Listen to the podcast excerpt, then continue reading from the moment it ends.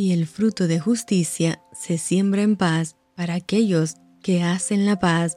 Te saluda tu amiga Merari Medina. Bienvenidos al Rocío para el Alma. Lecturas devocionales, la Biblia.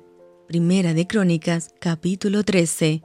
Entonces David tomó consejo con los capitanes de millares y de centenas, y con todos los jefes, y dijo David a toda la asamblea de Israel, Si os parece bien, y si es la voluntad de Jehová nuestro Dios, enviaremos a todas partes por nuestros hermanos que han quedado en todas las tierras de Israel, y por los sacerdotes y levitas que están con ellos en sus ciudades y ejidos, para que se reúnan con nosotros y traigamos el arca de nuestro Dios a nosotros, porque desde el tiempo de Saúl no hemos hecho caso de ella.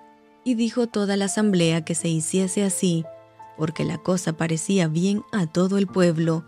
Entonces David reunió a todo Israel, desde Sihor de Egipto hasta la entrada de Hamad, para que trajesen el arca de Dios de Kiriat Jearim.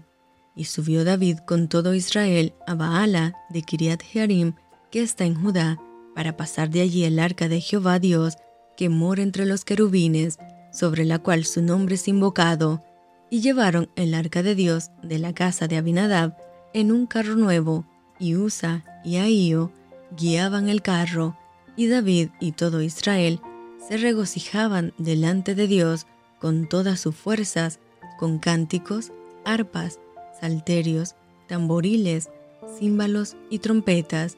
Pero cuando llegaron a la era de Kidón, Usa extendió su mano al arca para sostenerla, porque los bueyes tropezaban y el furor de Jehová se encendió contra Usa y lo hirió, porque había extendido su mano al arca, y murió allí delante de Dios.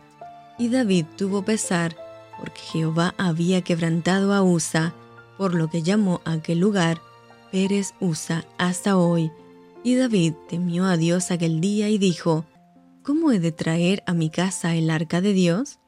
Y no trajo David el arca a su casa en la ciudad de David, sino que la llevó a casa de Obed Edom Geteo, y el arca de Dios estuvo con la familia de Obed Edom en su casa tres meses, y bendijo Jehová la casa de Obed Edom y todo lo que tenía.